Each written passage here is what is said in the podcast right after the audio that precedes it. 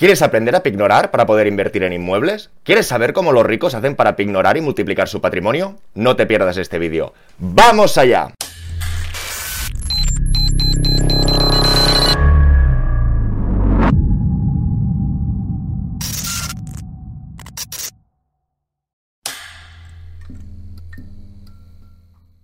Hola a todas y todos, bienvenidos al Banquero del Pueblo. Recordaros que llevo máscara porque actualmente trabajo en una entidad financiera y cuando lleguemos a 100.000 suscriptores nos veremos las caras si no es antes.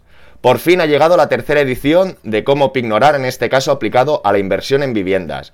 Gracias por todos vuestros comentarios, todas vuestras peticiones, ya tenemos la sesión aquí. Antes de empezar, vamos a intentar evitar confusiones o evitar malas praxis que corren por Internet o que afirman que los ricos utilizan una serie de fórmulas que a la práctica veremos que son erróneas. Vamos a empezar con dos ejemplos y a partir de aquí desarrollaremos y veremos cómo lo podemos hacer realmente. Primer ejemplo, corre algún vídeo por la red que dice que si tú tienes un millón, el banco te va a dar un millón coma dos, o un millón y medio, o un millón coma seis. Esto de entrada ya choca con dos conceptos primordiales para la concesión de la financiación. Como muchos sabréis, si no os recomiendo el primer vídeo o el segundo vídeo de cómo pignorar, una pignoración es una operación financiera de crédito, con lo que responde a finalidad, capacidad de devolución, garantía. Por lo tanto, un millón de euros en cuenta es imposible que se transforme a 1,2 y a 1,6. Si es dinero garantizado, que fuera plazo, que ya lo hablamos en la edición anterior, te podrían dar el mismo millón. Pero en ningún caso, porque tú lleves un millón, te van a dar un millón doscientos. ¿O es que si alguien quiere montar un McDonald's que necesita 700.000 euros por montar la franquicia, el banco cuando va se la regalan? Banco siempre quiere garantías. Por lo tanto, de entrada, ese millón, tú cuando lo tienes, ignorándolo, no lo vas a multiplicar. En todo caso, si está invertido, cuanto más invertido en renta variable esté, menos porcentaje de esa pignoración te van a dar. Y después de este caso del millón transformado a 1,2 a 1,6, peta por la capacidad de devolución. Es decir, alguien que cobre 2.000 euros, que le haya caído un millón, decirme, ¿cuánto es la cuota al mes de 200.000 euros o de un millón? Es decir, no le van a aprobar esa operación. Si él no tiene la capacidad suficiente de pago, es imposible que le vayan a dar ese préstamo. Así que en muchos casos, con este ejemplo, apaga y vámonos. Vamos a ver un ejemplo rápido para que todo el mundo lo pueda comprender. Supongamos que nos ignoran un millón de euros. Supongamos que nos hacen la hipoteca al 100%, ¿ok? Al final tenemos una hipoteca de un millón de euros. ¿Esta hipoteca que nos representa? En el mejor de los casos, a una hipoteca a 30 años, una cuota de 4.000 euros. Como muchos sabréis, los criterios de riesgo es que de los ingresos brutos no pueden superar el 35%. 4.055 euros dividido entre 0,35% significa que para que alguien tuviera este préstamo concedido, tendría que cobrar 12.000 euros. Con lo que, a ver, una cosa es que nos toque el euromillón y tengamos un millón para invertir, y la otra es que encima que nos toca el millón ya estemos cobrando 12.000 euros al mes. Esto nos aguanta. Y el segundo ejemplo, con un fallo muy, muy importante es que en estas malas praxis que comentan, cambio el ejemplo, ¿eh? supongamos que compras los pisos sin financiación porque nos damos cuenta que no multiplicas capital y que como no tiene ratio de devolución no te van a hacer esa operación. Supongamos que compramos a cash esos pisos, ¿verdad? Los compramos, nos gastamos ese dinero y luego ¿qué queremos hacer? Coger todo ese dinero, hipotecarlo y que nos devuelvan el mismo dinero. Pues eso no va a funcionar porque como muchos ya sabréis, en función de la finalidad de la hipoteca, si es para adquirir una primera vivienda, te financian hasta un 80%. Significa que podrías recuperar un 80% de ese dinero si lo fueras a destinar en otra primera vivienda. Si es una segunda vivienda, te dan el 70%. Y si es un piso para invertir, donde sería este caso, te dan un 60%.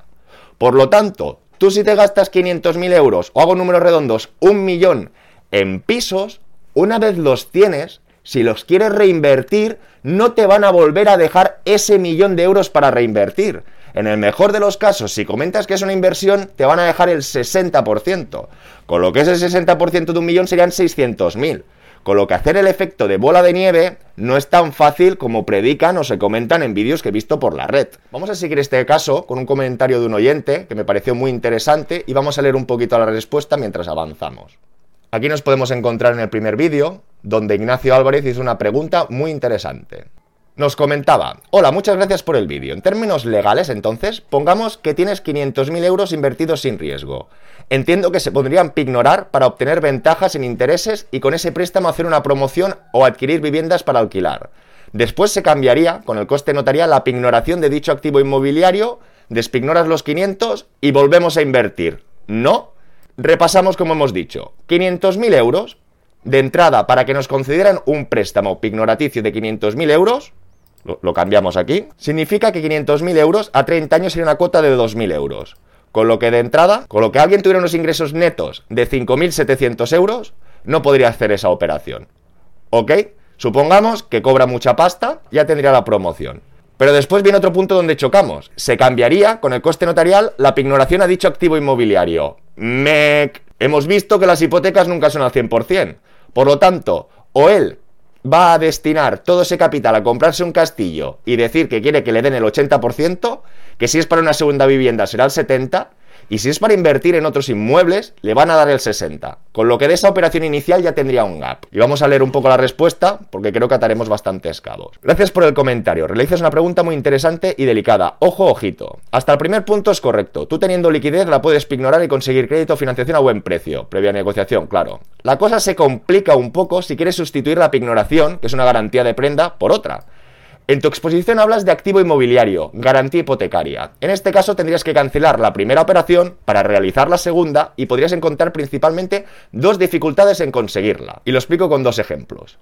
1. Yo puedo tener un préstamo pignorado por acciones y después negociar un cambio de garantía. Podría pignorar fondos de inversión o saldo a la vista, por ejemplo. Como bien dices, solamente se tendría que pagar el coste del notario y la comisión de modificación que te cobrase el banco. Estaríamos modificando el préstamo crédito. El problema viene cuando quieres sustituir la garantía de prenda inicial por un inmueble. Estamos cambiando una garantía de prenda por una hipotecaria. Es una operación diferente, con lo que tendrás que cancelar la primera operación y constituir la segunda. Habrá costes tanto como para ti como para la entidad financiera. Y se depende de esta última, es decir, de la entidad financiera, para que te hiciera esta operación. Porque puede ser que al sustituir la garantía te diera largas o te tuvieras que ir a la competencia. Y el segundo ejemplo para explicar este fallo sería el conflicto con la finalidad de la operación. Podrían llegar a decirte que es una refinanciación, Supongamos que me compro con cash un coche de 40.000 euros, porque lo veo una oportunidad. Una vez lo tenga comprado, si vas al banco para que lo financie, en el 80-90% de los casos sabes que te dirán que no, porque ya te has comprado el coche y no necesitas la financiación para comprarte el coche. No sé si me explico. Por lo tanto, tendré que justificar para qué necesito el dinero de nuevo. Y ya no servirá decir que es que quiero reponer el saldo a la vista. Tendrías que haberlo invertido en fondos o entrar en otros juegos. Soluciones. Realizar de inicio la promoción de manera hipotecaria con el banco. Tendrás que poner tú la entrada de cash a fondo perdido y cuando acabes la promoción vender algún inmueble para recuperar tu entrada y el resto de pisos alquilados. B. Realizar una primera promoción a pulmón, vender para generar cash flow y en la siguiente iniciarla con los fondos conseguidos. Y C. Realizar promoción pignorando y después no cambiar garantía, sino hipotecar los pisos acabados para financiar los nuevos proyectos e inversiones. Lo siento por el tocho que os he pegado, voy a intentar resumir la pregunta y la respuesta para consolidar esta primera parte. El tema de la pignoración algunos lo tienen mal entendido. Se piensan que es como la panacea o el multiplicador de panes. Alguien que tiene 500.000 euros puede pensar que puede pignorar esos 500.000 euros para no perder un duro, crear una promoción de pisos, una vez tiene la promoción de pisos, cambia la garantía pignoraticia por el saldo a los pisos, vuelve a tener libre estos 500.000 euros y vuelve a invertir. Esto no funciona así, señoras y señores. Primero, para tener el préstamo pignoraticio de los 500.000 euros debe existir la suficiente capacidad de devolución, con lo que en muchos casos comprarás un inmueble, después de alquilarlo con esos ingresos del alquiler tendrás más capacidad de endeudamiento. Podrás comprar el segundo. Cuando tengas comprado el segundo y lo alquiles, ya tendrás los ingresos del primero y del segundo inmueble. Y así sucesivamente. Pero de entrada, si no contamos con una nómina o unos ingresos de actividades económicas muy muy elevados, aunque tengamos mucho patrimonio, no nos vamos a apalancar tanto. Eso sería el primer fallo, primer error a tener en cuenta. Segundo, una vez tú hayas hecho tu promoción, no podemos dar por hecho que el banco va a cambiar la garantía de prenda por la hipotecaria a la tuntún. Porque ya sabéis que después de la reforma del crédito inmobiliario o el crédito hipotecario, los bancos asumen los gastos de la hipoteca. Con lo que sería un gravamen más para tener en cuenta que igual el banco, una vez tiene la promoción hecha, dice, uy, a mí tu saldo a la vista me va cojonudamente como garantía. Ya tendrías que ir a otro banco a buscar otras condiciones. Por eso la solución de con estos 500.000 euros aplicado a una promoción, como era la pregunta, o utilizando este ejemplo para poder ampliar, las soluciones no era este caso inicial, sino lo que hemos planteado. Una solución que sería iniciar esta promoción directamente con garantía hipotecaria y la entrada que falte la pones tú con tu pasta. Una vez hayas construido todos los pisos, si quieres los vendes y con lo que recuperes de esa venta ya será un dinero generado nuevo que ya lo podrías utilizar sin riesgo, entre comillas, para otras promociones o otro tipo de inversión. Segunda alternativa, que realmente ignores tu dinero y cuando tengas el bloque de pisos o los pisos construidos, tendrás que ir a pedir hipotecas individuales de cada piso que en función de la finalidad, si es reinversión en primera vivienda, segunda vivienda o alquiler, te prestarán un porcentaje.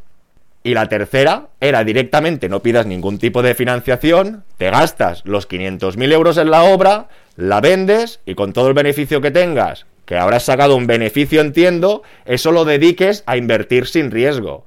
Pero como podéis comprobar, no hay duros a cuatro pesetas. Para no alargar más la sesión de hoy, lo dejamos hasta aquí. Espero vuestras dudas, comentarios, suscribiros si aún no lo estáis. Y mañana cuelgo la otra parte del vídeo que casi ya la tengo. ¿Ok? Hasta luego.